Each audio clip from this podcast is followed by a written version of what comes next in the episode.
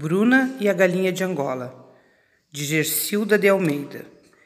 Essa história é uma homenagem às raízes negras do Brasil. Bruna era uma menina que se sentia muito sozinha.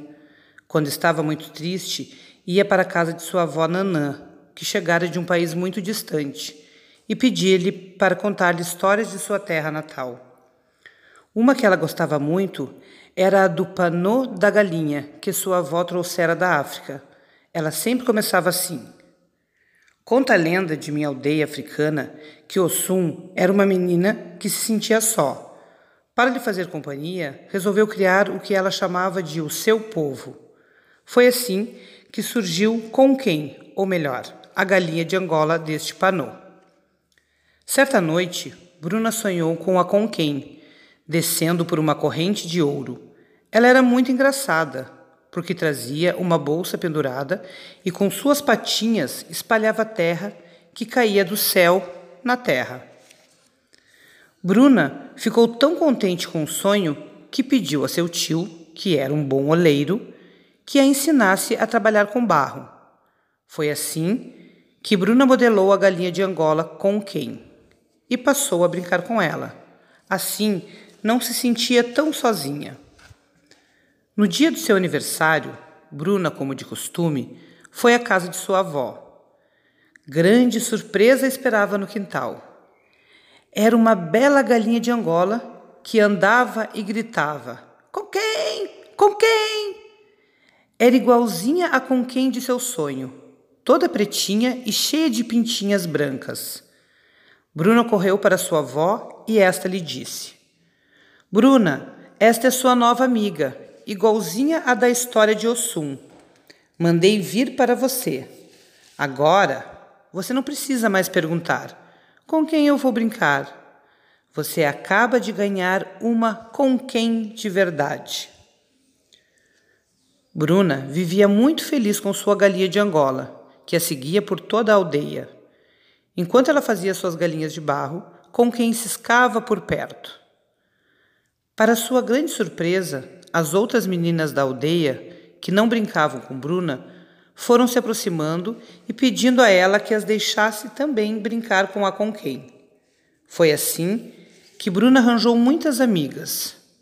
Não só brincava com ela e a Conquém, como juntas aprendiam a fazer vasilhas de barro e muitas galinhas iguaizinhas a Conquém. Quando as meninas ficavam cansadas, Bruna dançava com elas imitando a galinha de Angola e cantava uma canção que ouvia sua avó cantar quando contava a história de Ossum.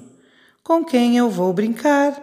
Me sinto tão sozinha. Não fique triste, menina. Siga com quem, que novas amigas você fará. Certo dia, a Conquém ciscou muito num terreno próximo à aldeia. As meninas que estavam com ela perceberam que ela puxava, com seu bico, alguma coisa e viram que era um botão muito bonito. Mais na frente, ela ciscou e achou um carretel, que as meninas ajudaram a desenterrar. Logo depois, achou um anel. Mas a maior surpresa foi quando perceberam que a Conquém batia com um bico numa tampa de metal. Bruna e suas amigas resolveram ajudar a galinha e descobriram um baú igualzinho ao do quarto de sua avó. Com grande esforço, elas o desenterraram e resolveram levá-lo para a casa dela. Quando vovó Nanã o viu, gritou cheia de alegria: Meu Deus, vocês acharam o meu baú que os carregadores perderam quando me mudei para esta aldeia. As meninas, surpresas, viram a avó de Bruna abrir o baú e retirar dele um grande panô, parecido com o da, o da história de Ossum. Só que este, além da conquém, tinha um pombo e um lagarto. Bruna esperou que a sua avó se acalmasse e perguntou-lhe: Vó, por que a conquém está junto com o pombo e o lagarto neste panô?